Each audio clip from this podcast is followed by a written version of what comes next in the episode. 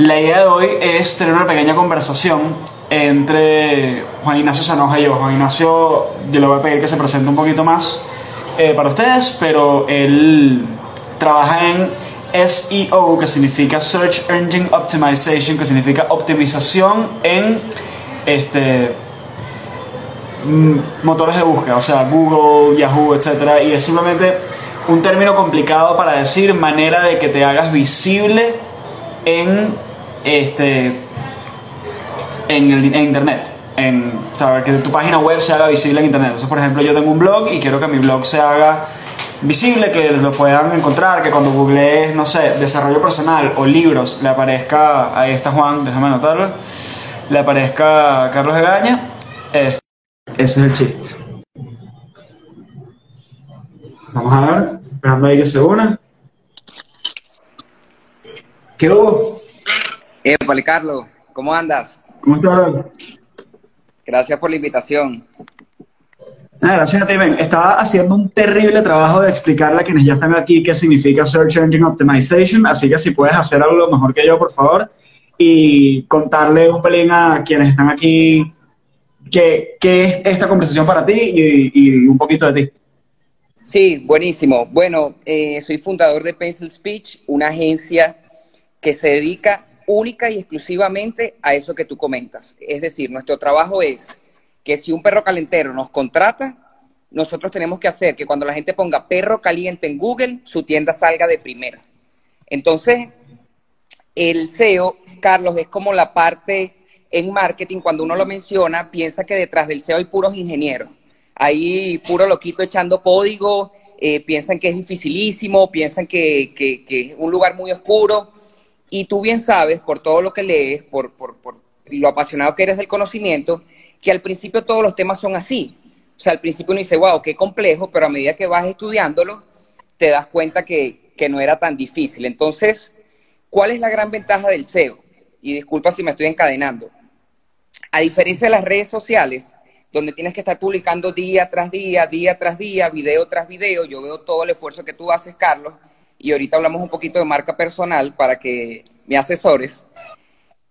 En SEO yo investigo qué palabras está buscando la gente, conozco la demanda, un poquito oferta, demanda, mercado, etcétera, conozco la demanda y puedo tirar exactamente la oferta.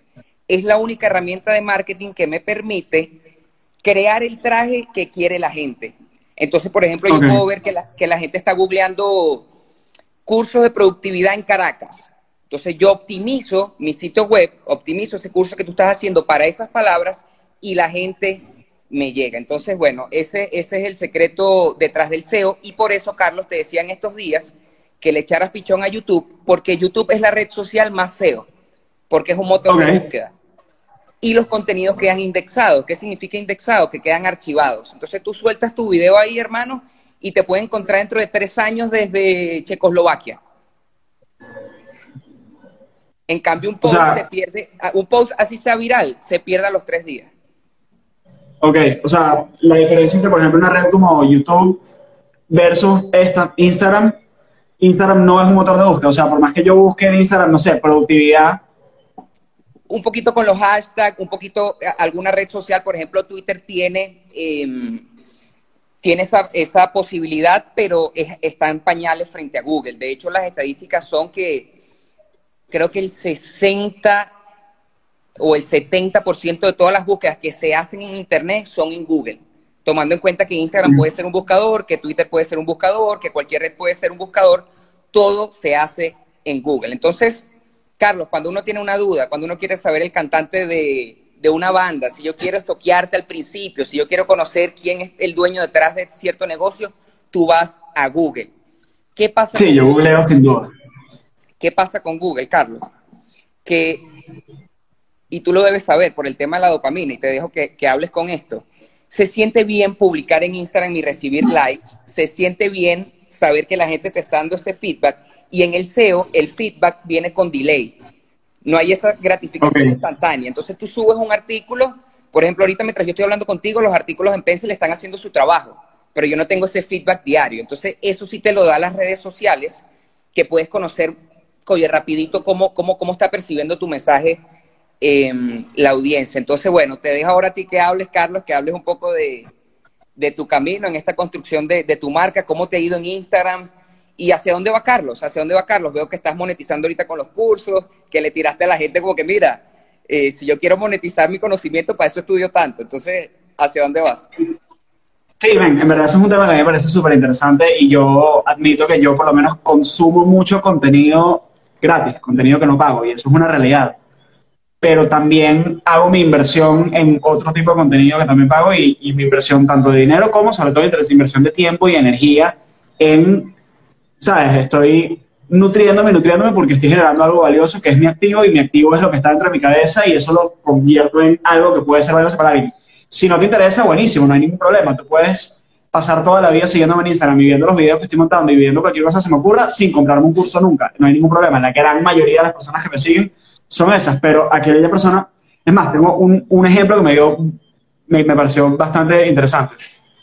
Una mujer, una chama me escribe desde, desde Austria, creo, desde Viena, y me dice, después del cuarentena challenge, que eran 21 días, este, me dice, dame tu cuenta de PayPal porque quiero, quiero regalarte un dinero por el challenge que hiciste. Yo le dije, no, brother, o sea, estoy haciendo algo gratis porque, porque me parece cool, porque llegué a Bogotá y me encontré con que probablemente, o sea, había pasado por aeropuertos y aeropuertos y muy probable, era muy posible que tuviese COVID-19 y dije, ok, me tengo que quedar guardado.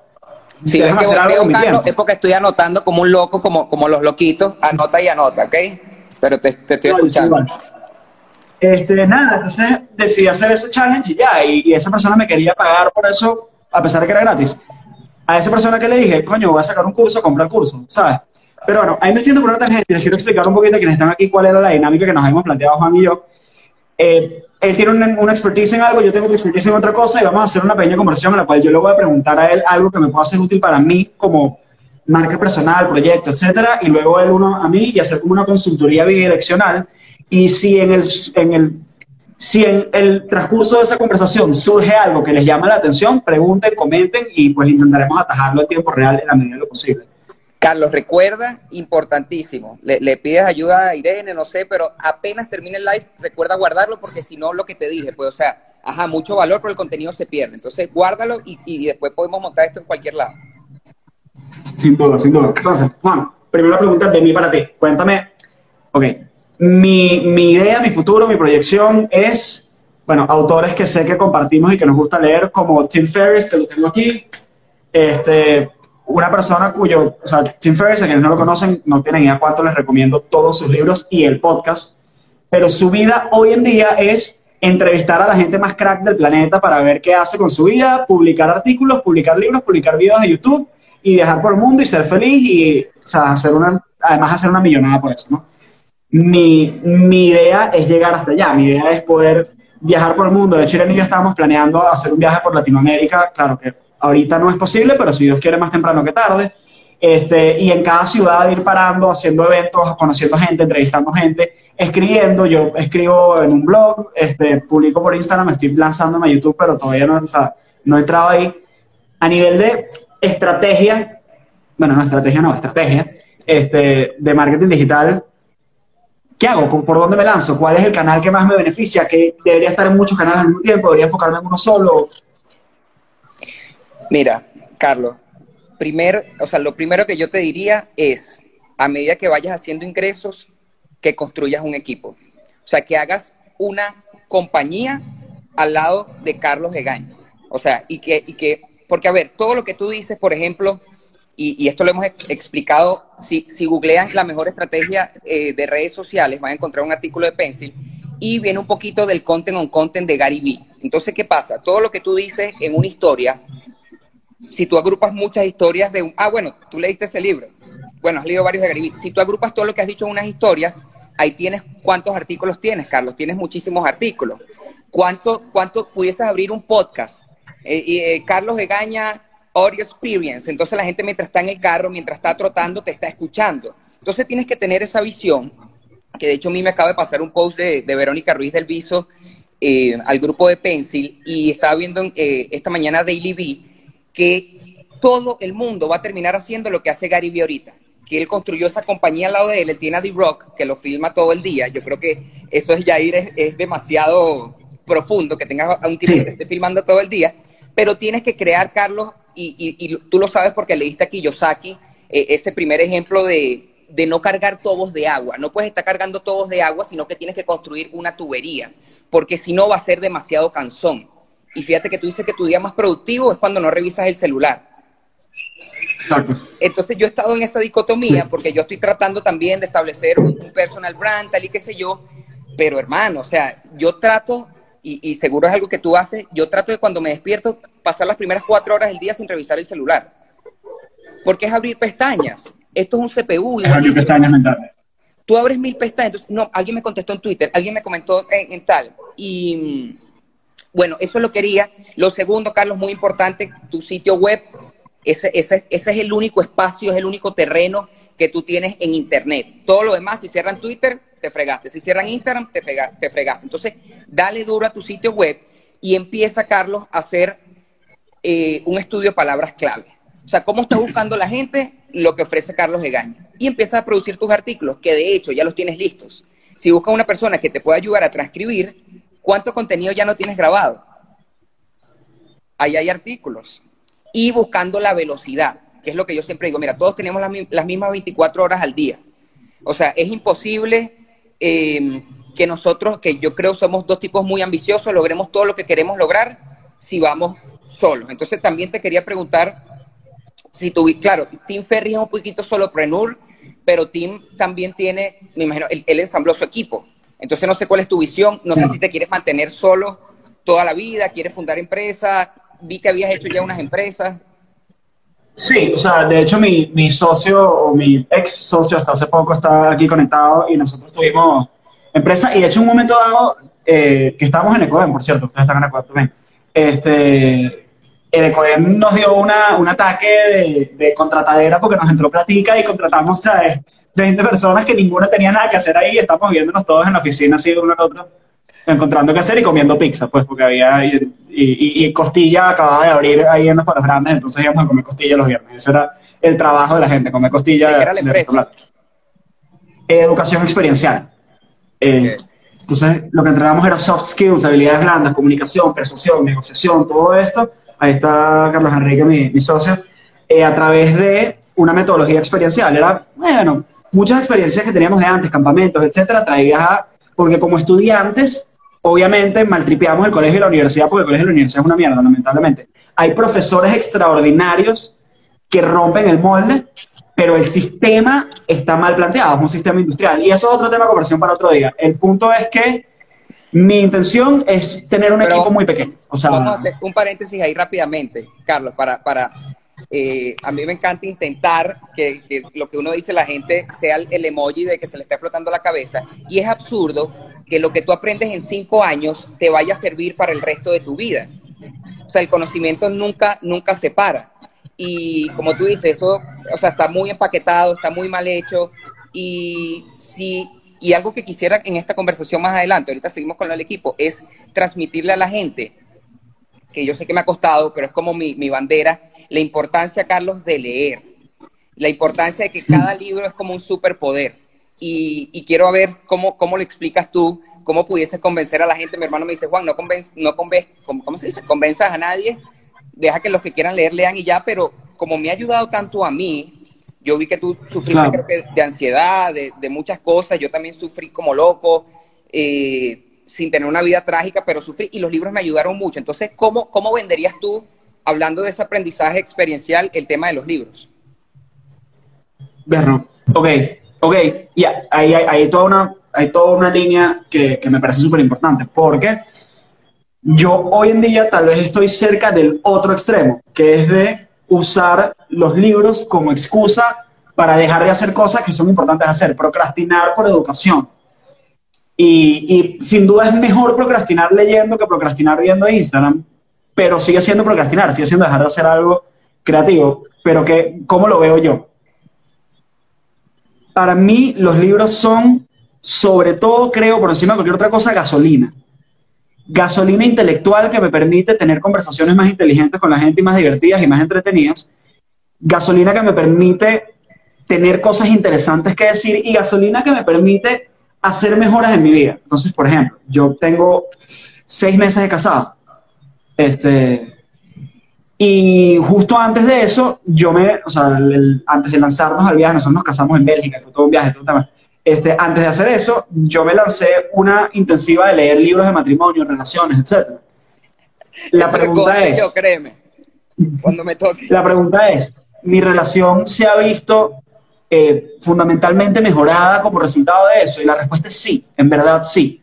Porque primero ya nada más por leerlo te genera un, un, aprendizaje y un cambio de mentalidad, pero he hecho el esfuerzo de aplicarlo y, por ejemplo, los libros de relaciones tienden a tener ejercicios, ya hago los ejercicios con Irene y así en adelante, ¿no?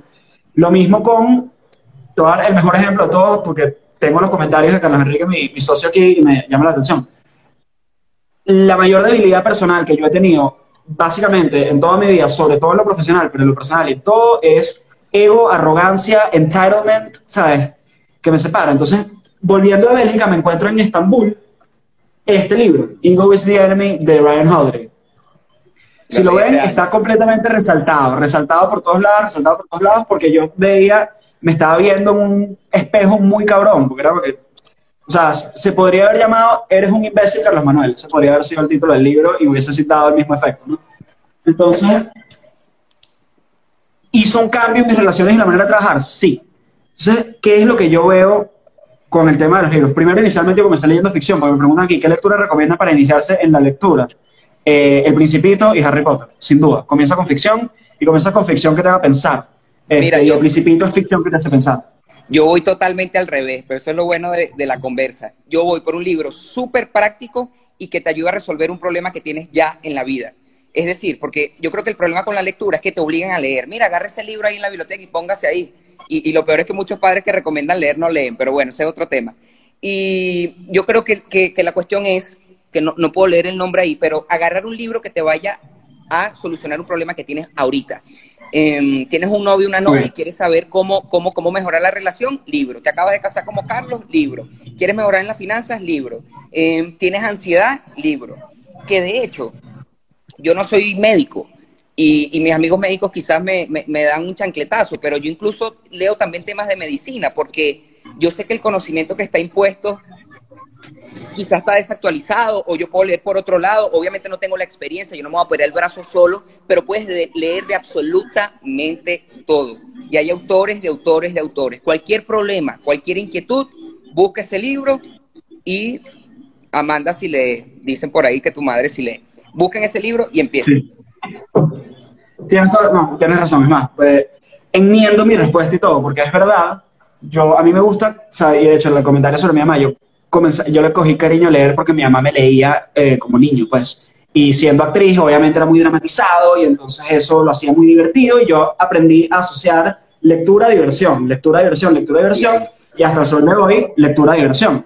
Pero si algo que es muy cierto, por ejemplo, tengo ahí el 4 Hour Work Week de Tim Ferriss, que es un libro de emprendimiento. Yo leí ese libro como tres o cuatro veces.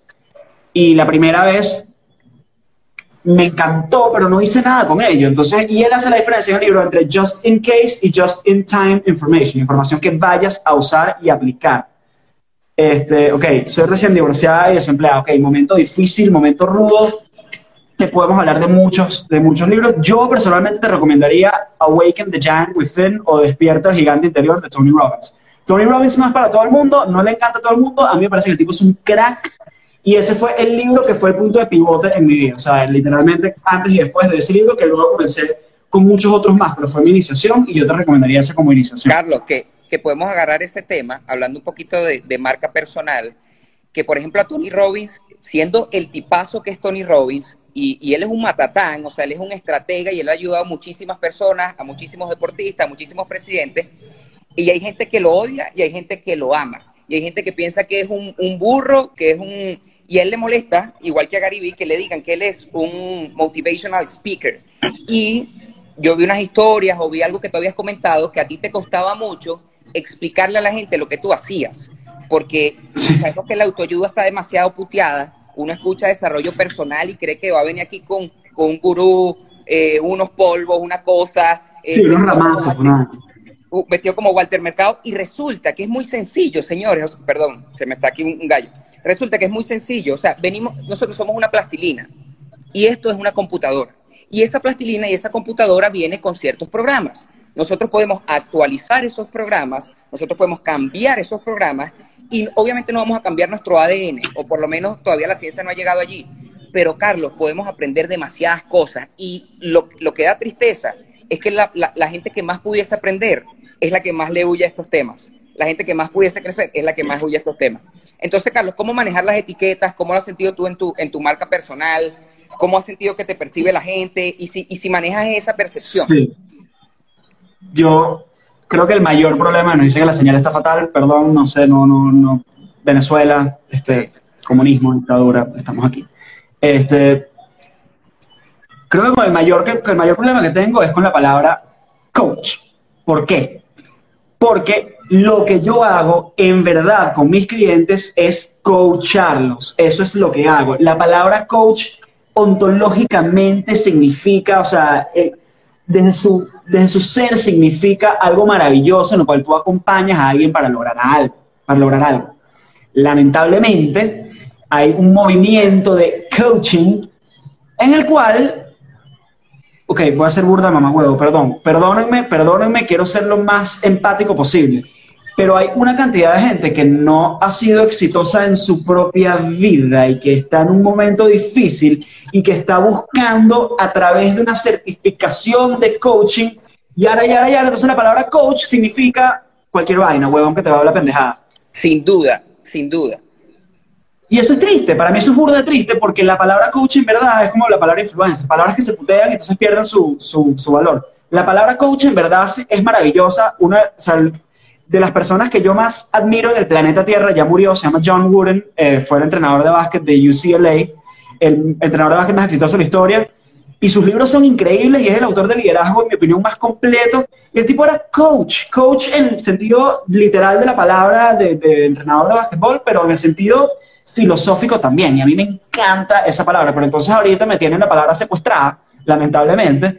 Y entonces yo, a mí me da pajita, yo no puedo poner coach en mi video de Instagram porque me... Mira, Carlos, en, este mundo del marketing, un día que, queríamos, a veces hacíamos una charla afuera, y una de las cosas más asquerosas que, a mí me parece, yo hablé con un, señor y me dijo, sí, Juan, aquí vienes, no sé qué, te pasamos por tales empresas y si quieres te escribimos el libro y todo. Y yo, mierda. ¿Sabes? Y por eso la industria de la superación personal, del crecimiento, está tan puteada porque hay gente que hace mucha plata, gente que no ha hecho nada en su vida y gente, como dicen los gringos, eh, que no walk the talk. ¿Sabes por qué yo no tengo miedo de hablar y decir nada, Carlos? Porque si la gente pasase un día conmigo, vería que toda la paja que yo hablo, todo lo que digo en las historias, yo lo cumplo día tras día. Y no tengo, nada, o sea, no tengo nada que ocultar, no me importa, por ejemplo, ahorita si, si, si Pensi le va mal o no le va mal, porque hablo desde la honestidad pura y desde cosas que me han servido a mí. Y no trato de imponer, o sea, no, no es lo que tú dices, pues hay gente que, que quiere, quiere vender la solución sin haberla probado. Es, Sí, sí, la falta de legitimidad. Sí. De legitimidad. O sea, a mí me preguntaban, Carlos, ¿qué estudiaste? Yo estudié Derecho en la Universidad Metropolitana y no terminé la carrera, no me gradué, soy un dropout. Este, y entonces la pregunta es, ¿qué me, ¿qué me califica para hablar de las cosas que hablo? Y la verdad es que el Derecho tampoco me calificaría para eso. La fortuna que yo tuve, que yo tuve es a ver, primero que yo experimento conmigo mismo como si fuese un ratoncito de laboratorio. O sea, literal, esta mañana me estaba lanzando. Creo. Es como. Exacto. Sí, algo así. Esta, esta mañana me estaba lanzando una jarra de agua de la nevera en la cabeza para probar el método Wim Hof. Y están los stories pegando gritos, y Irene caga la risa. Pero desde eso hasta probar literalmente todas las cosas de, desarrollo personal. ¿He leído libros de, de autoayuda y desarrollo personal malos? Sí, de bola no los recomiendo. No uso, su, no uso sus metodologías porque no sirven. Pero además, Carlos Enrique y yo tuvimos la buena fortuna de crearnos un pequeño laboratorio que era Kratos, nuestra empresa, en la cual tuvimos seis años de grupos de gente entrando todo el tiempo y podíamos, yo experimentaba con ellos libremente y también, o sea, yo fui profesor de colegio por muchos años también en el Cumbres, tuvimos como faculties de, delegaciones de mundo, universidad, de la Metro en mi caso, este, del Cumbres, del Santiago León, o sea, con varios clientes nosotros experimentamos con ellos como ratoncitos de laboratorio, literalmente. Entonces veíamos qué funcionaba y qué no funcionaba. Si el chamo llegaba y el chamo tenía problemas de autoestima y nosotros hacíamos esto hacíamos lo otro, sin entrar en temas, o sea, por ejemplo, yo mandé a varios de mis chamos a terapia porque tenían un problema este, que, no era, que era para un profesional de la salud mental, no para mí. Eso lo paso. Pero dentro de lo que no cabe ahí, probamos, probamos, probamos y vemos lo que funciona, lo que funciona, lo que funciona. Y la otra cosa es, no son ideas mías, son ideas de Carol Dweck, que es la psicóloga más crack del planeta Tierra, o Martin Seligman, que es el psicólogo más crack del planeta Tierra, de UPenn, de Stanford, de Harvard. O sea, no son ideas mías, no son que al huevón de Carlos Manuel se le ocurrió un día decir, vamos a probar esto. Es tomar toda la ciencia y poner la prueba en un laboratorio, cuya rata de laboratorio tiendo a ser yo, pero también son todos mis clientes, honestamente. Carlos, y por eso es que el conocimiento cuesta plata, porque lo que haces tú, lo que hago yo de leer tanto, no todo el mundo lo hace y está bien, porque cada quien tiene su rol en el mundo. Entonces, esa capacidad de leer tanto y después sintetizar y después atender al paciente o atender al equipo y decirle, mira, deberías leer esto, deberías leer lo otro. Yo me he dado cuenta que he tenido la oportunidad de, hacer one-on-one con, con, algunas personas que, que me siguen, etcétera. Y yo veo que algo que para mí es obvio, yo se los digo, y no voy a decir que les cambia la vida, pero sí les hace ver algo diferente y empieza a mejorar su vida. Y ahí es cuando yo digo, wow, sí, el conocimiento cuesta, el conocimiento es valioso y con el conocimiento puedes mejorar tu vida. Por ejemplo, un concepto de Tony Robbins, que yo no sé si sale en ese libro, yo lo agarré de Poder Sin Límites, yo lo he hablado muchísimo, el estado neurofisiológico. Tú sabes que todo el mundo, no, no tengo el mood, no, es que estoy medio triste, no, es que estoy no sé qué. Hermano, puedes cambiar tu estado de ánimo en segundos. Si tú empiezas, si tú haces así, haz así ahorita, soy el mejor. Si tú empiezas y das unos saltos, si tú cambias tu estado neurofisiológico, porque la mente está conectada con el cuerpo y al revés. Si yo me paro así, empiezo a sentir más confianza. Entonces, por ejemplo, antes de una llamada, una reunión, yo me paro así. La gente ah, que se reirá, pero yo sé que funciona. Y lo que yo quiero transmitir también es que a pesar de yo ser una persona, creo yo, súper espiritual, Carlos, yo soy muy John Wooden en el sentido de que o sea, yo, yo quiero ganar, ¿entiendes? O sea, yo, yo quiero fundar una compañía y que la compañía sea rechísima, quiero que me vaya buenísimo. Entonces, yo tiro ese mensaje para tratar de llegar a la gente y que no me vea como un espiritual o un motivación. No, te digo, hermano, yo quiero ganar, esto me funciona, pruébalo tú también. Te entiendo, te total. Y, bueno, un ejemplo muy claro de eso es lo que acaba de poner mi, socio ahí, Power Pose. Este, primero, alguien nos había comentado, ¿es mejor experimentar contigo antes de con los demás? Sí, sin duda. Siempre paso por mí, o sea, de la evidencia científica a probar conmigo a luego ofrecérselo a un cliente. Evidencia, ejercicio personal y luego experimentar y luego probar a un cliente porque ya lo he comprobado. Pero bueno, lo que decía Carlos Enrique, el Power Pose es la siguiente pendejada, para quien no lo conoce. Esto viene de una psicóloga de Harvard llamada Amy Curry y es simplemente pararte como Superman por dos minutos. Espalda recta, hombros atrás, pecho afuera. Ahora, Tú haces eso por dos minutos y hay un tema neurológico y hormonal, en el cual este, sube tu testosterona, baja tu cortisol. Y eso hay un texto buenísimo de Amy Corey, la psicóloga de Harvard, que, está nombrando ahí Carlos Enrique. Entonces, nada, el punto es que yo comencé a hacer esto. Hasta, nosotros lo hicimos tanto en Caracas que, que la gente lo llamaba este, la pose Kratos. Y quien acaba de escribir funciona mucho el Power Pose, que es Ray Martínez, era exactamente la historia que yo iba a usar como ejemplo del Power Pose. Ray Martínez es miembro de Free Convict. Free Convict es el proyecto tal vez más increíble con el que yo he trabajado en mi vida, que son un grupo de expresidiarios que comenzaron a hacer hip hop, se conocieron en la cárcel y comenzaron a hacer música. Ahora, estos tipos eran malandros, ¿sabes? Estos tipos eran gente que uno llamaría mala, o sea, tipos con, con una experiencia de vida distinta a todo el mundo. Y mi pana, antes de tarima, yo los pongo a hacer sus power todo el mundo, a calentar su voz con unos ejercicios de calentamiento vocal que son una ridiculez y los panas me dicen, Carlos, cuando tú estás con nosotros y hacemos el Power Boss o cuando no lo hacemos, la experiencia en tarima es distinta. Sonamos distinto, nos movemos distinto. Claro, porque tomas ese momento para hackear el estado físico y el estado mental y entran con una energía compartida muy distinta. O sea, bueno, nadie lo puede decir, lo veo ahí. Y, y, son esas cosas que tú, que tú dices que Carlos, para personas no persona simple. Yo no sé si, si, si tú sufres de miedo escénico eh, yo sufrí durante mucho tiempo, de hecho, cuando tocaba violín sufría y temblaba como un loco. Eh, y ah, gente del Friedman, gente del Friedman. Sí, y, y, todavía hoy en día yo siempre he hecho este cuento diciéndole a Marian que trabaja en Pencil, Marian, yo soy el más nervioso de Pencil, pero a la vez soy el que ahorita estoy haciendo más cosas así públicas y es porque he ido paso a paso viendo cómo puedo hackear. O sea, que es lo que dice también Gary que me encanta que la gente ve a Beyoncé today, ve a, LeBron hoy. O sea, ve el producto acabado. Y con estos libros, con estas cosas, uno puede irse hackeando, uno puede ir reprogramando el cerebro. Y lo que, lo que le está dando mucha vuelta últimamente, Carlos, es que mucha gente se va a morir sin haber visto su potencial. Sin, porque tiene tanto ese disco duro, tiene tanto ese pendrive lleno de virus, que piensan que, hasta ahí pueden llegar. Y esto suena muy motivacional de nuevo, pero pónganse a pensar. O sea, si yo no hubiese leído, no estaría hoy aquí hablando con Carlos. Si no me hubiese tratado de trabajar esos miedos y cambiar el cerebro, no, no hubiese estado aquí hoy. Entonces, ese es un concepto que, quisiera que, la gente se llevase. Carlos, sé que vi que anotaste un poco de preguntas súper organizadas. Yo le estoy dando muy a lo loco. Pregunte y vamos a seguir.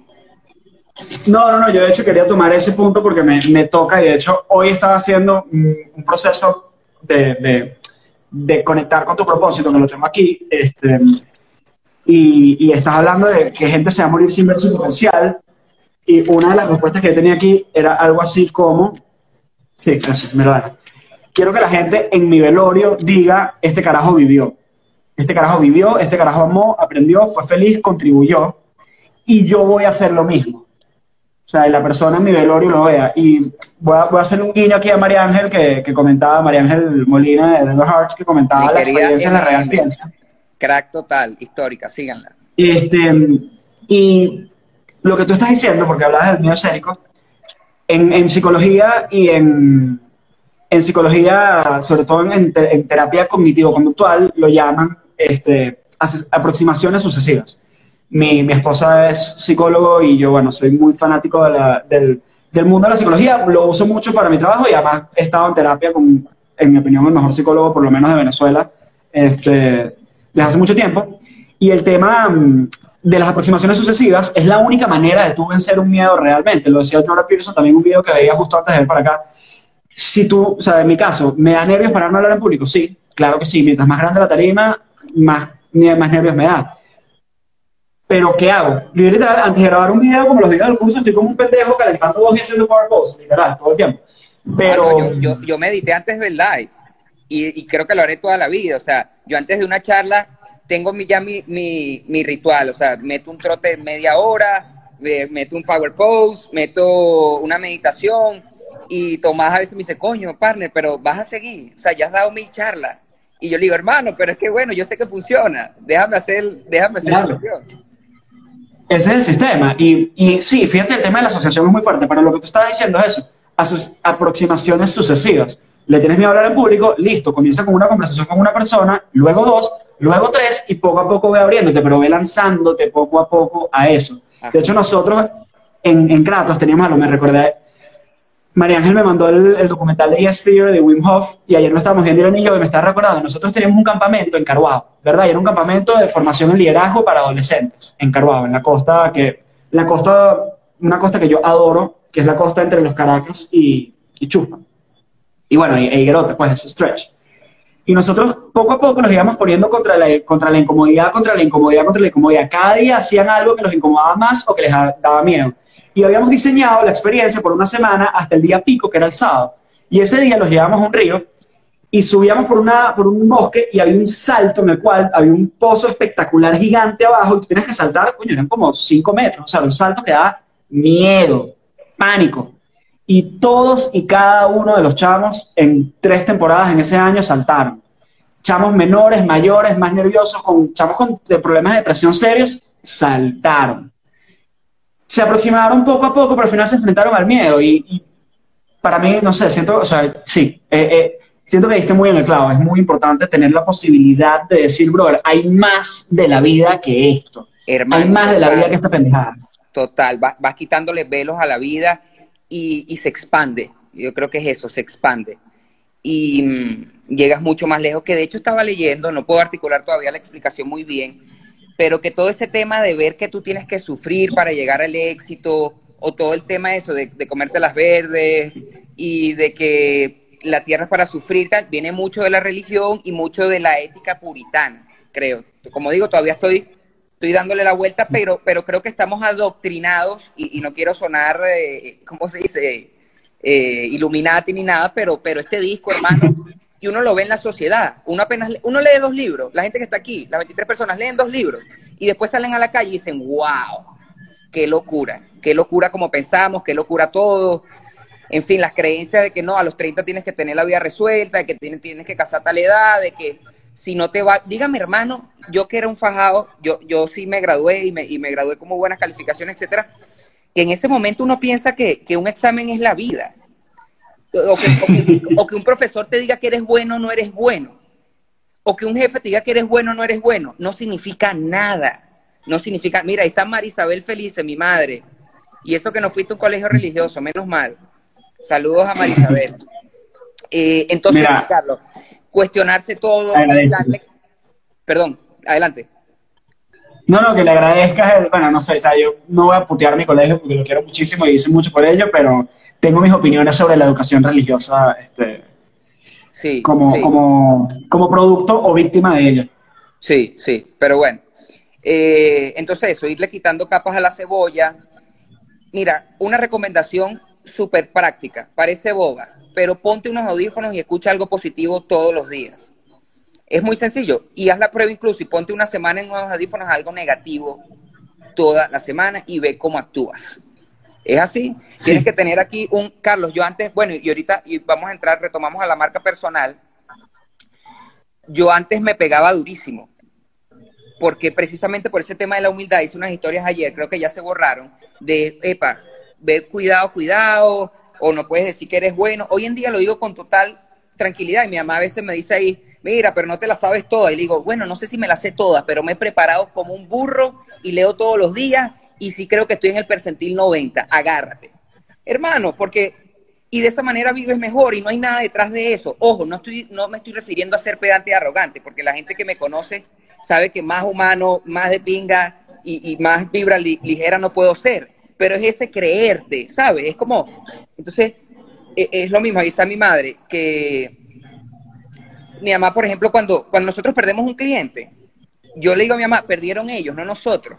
¿Entiendes? Como una mentalidad de que, de, de, de, de, tú darte tu puesto y a partir de ese, de ese porrista que puedas tener aquí, de este barra brava, en estos días me escribió un chamo desde Maracaibo, Juan, eh, no puedo hacer un video porque me veo feo o porque me veo no sé qué. porque, y, yo, ahí rápidamente dije, mira, tiene el pendrive negativo. Entonces hoy en día yo más bien me piropeo siempre y, y, me imagino que un poco eh, por lo que has puesto, fue un poco más o menos tu camino, ¿no? De, esa intensidad y de, oye, no voy a hacer el video perfecto y ese UCD, ¿cómo lo fuiste manejando? Sí, este, bueno, ahí, ahí alguien lo comentaba, déjame buscarlo, que decía creencias limitantes, que es un tema del cual habla mucho, que es un tema del que habla mucho Tony Robbins y un tema del que yo creo que es particularmente, y, y sobre todo, o sea, todos los aquí presentes, incluyéndome, tenemos creencias muy limitantes aun cuando pensamos que no. ¿Por qué lo quiero decir? Yo esta tarde estaba, leyendo, estaba viendo un TED Talk de un pana que subió El Capitán. El Capitán es la, la pared más grande de Yosemite, Yosemite Park en, en, California, que son como mil metros de piedra lisa. Y el pana lo subió solo sin cuerdas. Lo cual me lleva a un libro, yo estos días dije que quería leer 30, 20 libros en 30 días, que por cierto me di cuenta cómo Tú lo que eres un loco de playa. No sé cómo va mi cuenta, pero creo que estoy, creo que estoy on schedule. Pero uno de esos libros que me recomendaron en un comentario era The Rise of Superman, que es la, subida, el surgimiento de Superman, que lo escribe Steven Kotler y habla de cómo atletas extremos llegando al estado de flow hacen cosas que pensábamos que eran completamente imposibles. Y comienza con Danny Way, un tipo que yo admiraba mucho porque a mí me encantaba patinar de chamo este, Danny Way con, una, con un tobillo fracturado saltando la muralla china en patineta desde unas mega rampas a otra mega rampa. Vainas que tú me dices a mí, o sea, y entonces vuelvo al tema de Wim Hof, u, otro pana que estaba viendo nadando en el, en el Everest, en el, en el Everest, viendo la cumbre, nadando. O David Goggins también. Entonces tú dices, brother, somos capaces humanamente de demasiado más de lo que creemos demasiado más de lo que creemos. Entonces, para seguirte la línea de lo que, para seguirte la línea de lo que estás diciendo de escuchar cosas positivas en la mañana. A mí hay... Último, último. Perdón, para que no se me vaya, disculpa, agarra la idea. Carlos, lo otro, nos quedan 80 años, si, si Dios quiere, nos quedan 70 años, y si tú quieres ser una anomalía, como dice Garibí, si tú quieres hacer historia, papá, le tienes que dar rápido y le tienes que dar con todo y lo que tengas adentro. Entonces, o sea, no, no, esperes, no esperes nada aquí, empieza a darle y el cerebro por la neuroplasticidad se va a ir cambiando, que es lo que pasa cuando enfrentas. Se va cambiando. Adelante, Carlos, disculpa. Nada, es que, es que pienso que tienes toda la razón y el nivel de adaptación al que somos capaces es, es brutal. Entonces, por ejemplo, adaptación del cerebro, neuroplasticidad. Yo crecí siendo una persona extremadamente ansiosa, me comía las uñas, estaba todo el tiempo moviéndome, no me podía quedar quieto, lo cual claramente eh, afectó mi vida académica también. Comencé a meditar, comencé a leer libros sobre meditación, comencé a hacer apps de meditar, y la primera vez que medité hice 30 segundos y fue de las peores experiencias de mi vida. Yo escuchaba en mi cabeza gritos que yo decía, brother, me voy a morir, me va a dar un ataque de ansiedad, ¿qué es este pedo? y después medité 45 segundos y después 3 minutos. Hoy en día medito más o menos media hora todos los días, a veces una hora, a veces menos, y es lo más agradable del planeta. Me, tomó un par de años, sí, me tomó como tres años agarrar la disciplina, pero el cerebro se adapta. ¿Lo, ¿Te puedes adaptar mucho más rápido que eso? Sí, sin duda te puedes adaptar mucho más rápido que eso.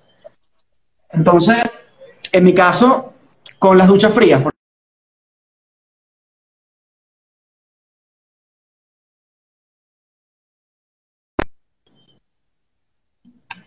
No sé.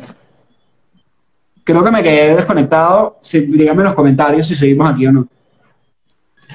Irene, desconéctate, por favor. Nos estás robando Wi-Fi. Sí, no, sí, no. Aló, aló, ¿me estás? Ajá, te estás moviendo buscando conexión. Aquí estoy, aquí estoy. Yo te escucho bien, dale. Nada, eso, el tema, el tema, por ejemplo, con el tema del frío. O sea, hoy en día la jarra de agua de nevera me hizo el efecto que hace seis meses me hacía la ducha fría de mi casa, que hoy en día la siento tibia y me lamento de que no es lo suficientemente fría. Quiero tipo, quiero un enfriador de agua literalmente quiero comprar un enfriador de agua. Porque en Bogotá, cuando me bañaba con agua fría, era fría y aquí no. Entonces, el cerebro se adapta, se adapta y no sabemos hasta cuándo se puede adaptar. O sea, nuestros límites son una demencia. Yo, me recomendaron que leyera la, biografía de un yogi de, Uf, de Yogananda. Libro favorito, libro favorito de el señor Don Steve Jobs. Así me dijeron, así me dijeron que lo regalaron en, en su, en su velorio. Sí, y, siempre lo leía este cuando estaba en, en una situación difícil. Bueno, cuenta historias que para nosotros son completamente imposibles de, de, concebir siquiera, de vainas telepáticas o de sanaciones mágicas, energéticas que hacía su, sus gurús. Y yo me tengo que preguntar, porque a mí no me consta que sea posible, pero no me consta que sea imposible tampoco. Entonces, ¿por qué no intentar? estoy diciendo que ahorita me voy a lanzar del piso 15 a ver si puedo volar, no, pero con ese mismo concepto de aproximaciones sucesivas, ir probando la incomodidad, ir probando el límite, ir eliminando esas creencias limitantes y probar y probar de qué carajo eres capaz, eres capaz de más de lo que estamos haciendo. Yo soy capaz de más de lo que estoy haciendo, tú también y todos los que están escuchando también. Y no es un pedo motivacional, no es un pedo de es un pedo neurocientífico.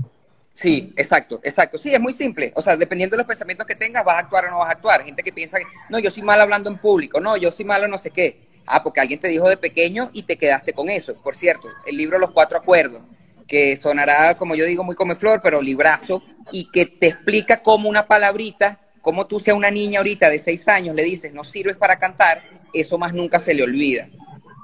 Entonces, pero tú después puedes cambiar esa reprogramación. Iba a decir otra cosa, se me fue, repasa lo que estabas diciendo allí. Pues es que ese detalle de lo de decirlo chamo yo me recuerdo hasta el sol de hoy, un papá en mi graduación del colegio, me pidieron que era el discurso de graduación, y una mamá, que no me acuerdo de quién era la mamá, no me acuerdo quién era, me encantaría averiguar y contactarla. Me agarró y me dijo, chamo, yo no sé qué vas a hacer con tu vida ni qué vas a estudiar, pero tú tienes que dedicarte a algo en lo cual hables al público. Esa vaina a mí me quedó en la cabeza. O sea, es, ese fue uno de los comentarios más importantes de mi vida, no me acuerdo ni siquiera quién lo hizo pero quedó tan marcado dentro de mí que, que hoy en día quiero conseguirle decirle, brother, tenías razón, mira, es verdad, ¿sabes? Este, ah, ya me acordé, Carlos, ya me acordé. Que no te pasa ahora, me ha pasado muchísimo últimamente, que voy a hacer algo que me da miedo, siento el miedo, pero ya mi default mode, o sea, ya mi, mi, sí, mi configuración por defecto es, ok, siento el miedo, pero igual le doy. ¿Sabes? Como que está ahí, pero igual vas para adelante. ¡Wow! Y ahí yo digo, mierda, el avance, sí hay avance. O sea, esto es lo que, lo que debe sentir la gente y cómo yo hago para transmitir eso a los demás. Porque si la gente se atreve, se va a ir soltando más. Sí, por eso estudié relaciones públicas. Bien, qué bien, qué buena manera de enfrentarte a tu miedo, me parece genial. Crianza consciente e intencional es más importante, sí, sin duda. Una pregunta, Carlos. Me disculpa si, si, si no la quieres contestar.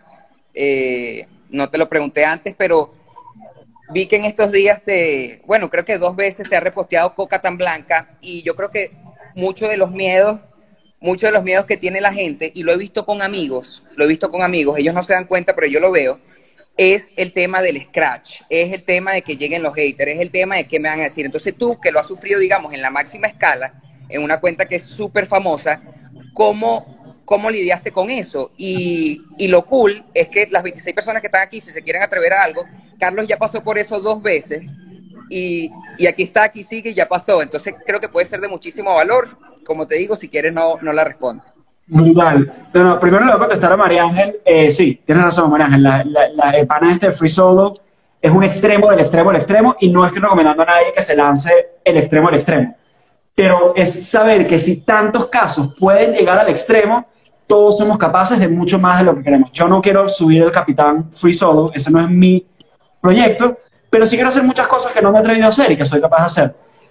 ¿Eres hijo de Amanda? Sí, soy hijo de Amanda. Y a respuesta a tu pregunta, Juan, a mí, o sea, para mí Coca Blanca ha sido una experiencia de mucho aprendizaje y me gusta, me encanta porque primero me han hecho algunas críticas que son verdad como por ejemplo un video que yo me estaba arreglando el pelo todo el tiempo como un huevón en vez de estar pendiente de lo que estaba haciendo. Tiene razón, me estaba pendiente del pelo y eso no me ayuda a comunicarme. Esa crítica es real.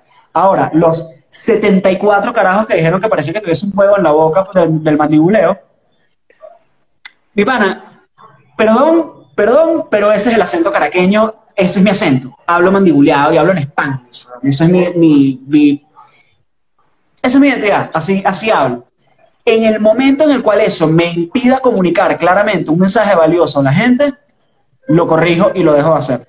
Como por ejemplo cuando hablaba con muletillas, muchas, y comencé a quitarme las muletillas. O por ejemplo, me han regañado mucho por usar groserías cuando hablo. Sí. Las he limitado. No las he eliminado porque yo, hablo así. En verdad. Pero ¿sabes lo que? Hablo así. Con el tema de las groserías, a mí me da risa porque mucha gente, oh, dijiste una grosería, porque creen que, porque viven, viven en esa caja de, del qué dirán, de cuidado, de, del, del, del, aparentar, viejo. ¿Qué, ¿Qué importa que uno diga una grosería, por Dios?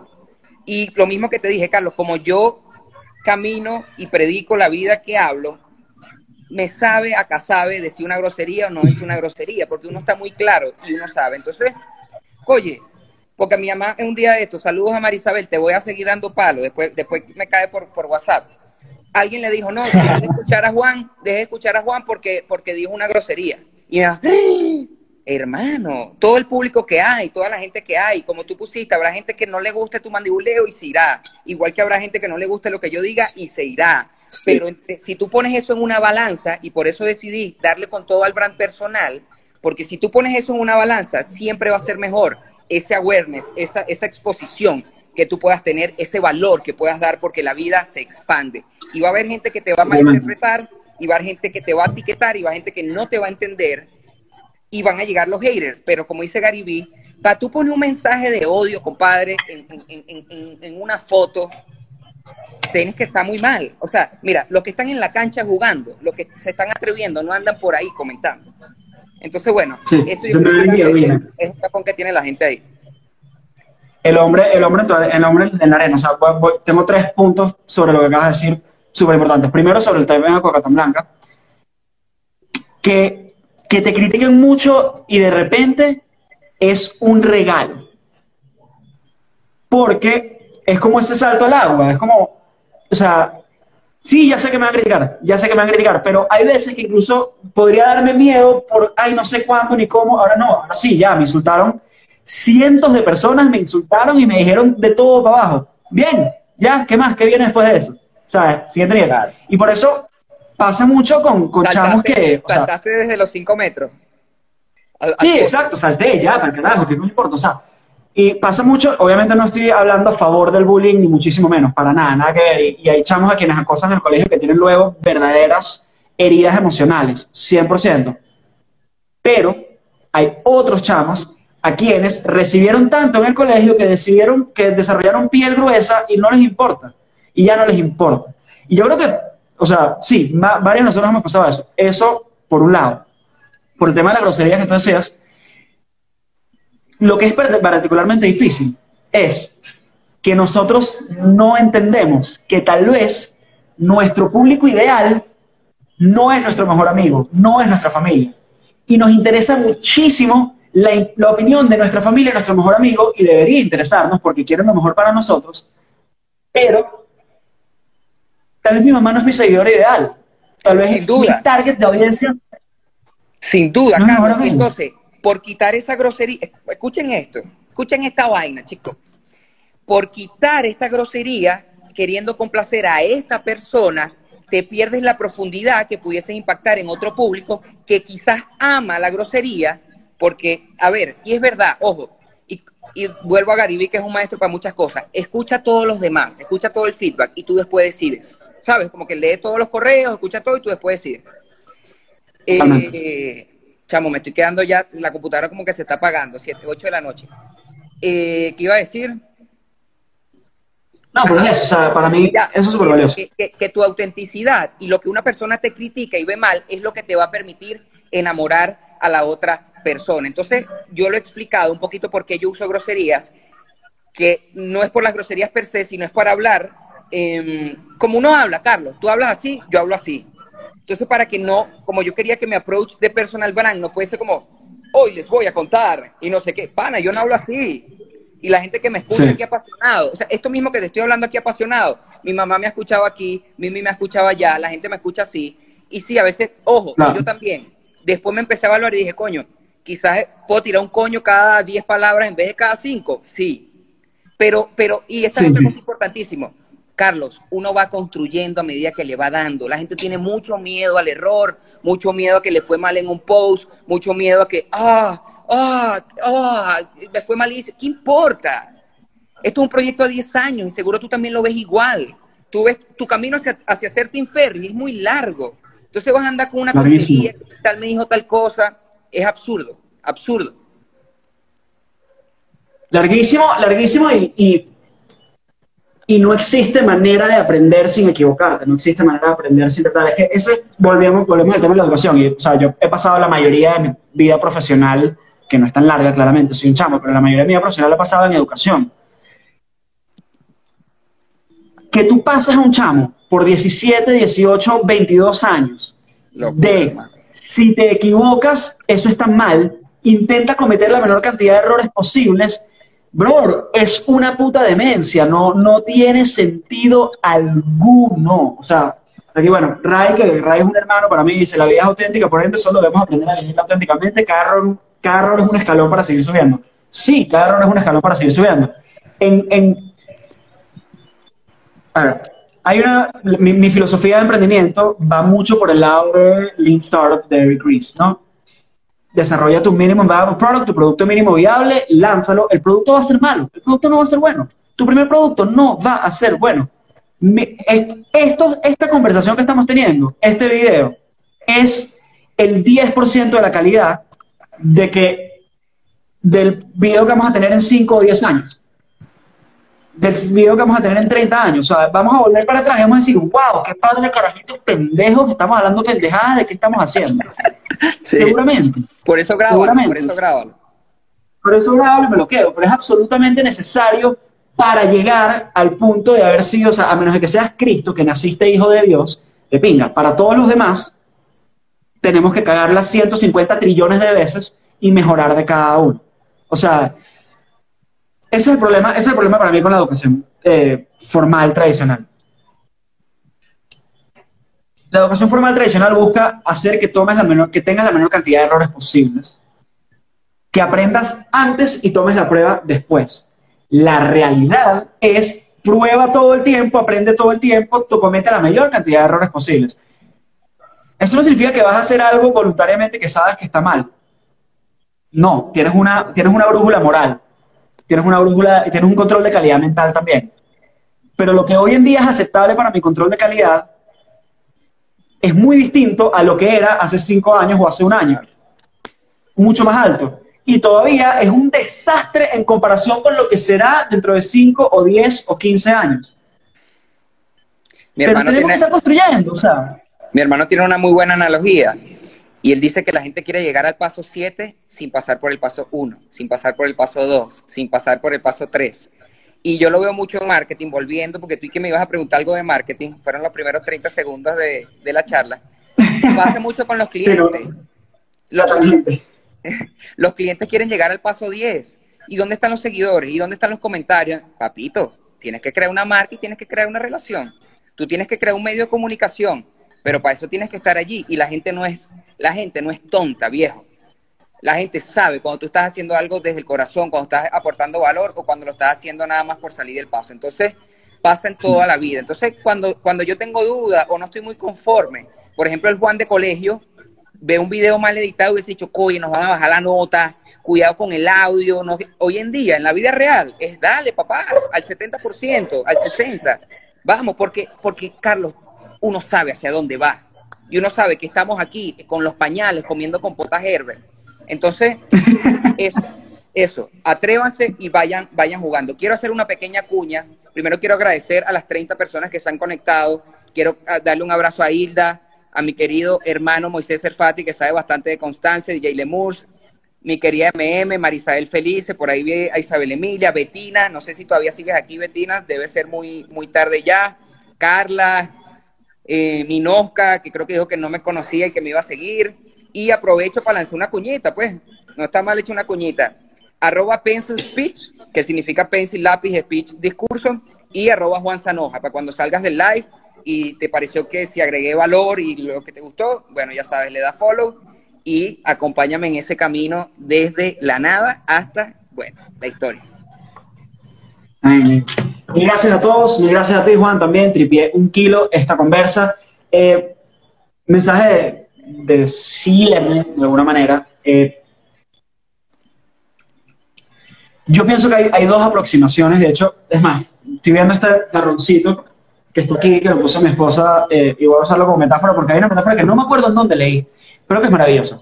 Un profesor está enseñándole eh, cerámica a un grupo y le dejan a dos personas, pone dos grupos.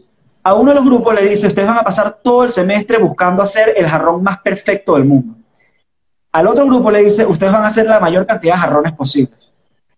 Uno de los grupos hizo 200.000 jarrones, el otro hizo un jarrón. ¿Cuál tuvo el mejor jarrón?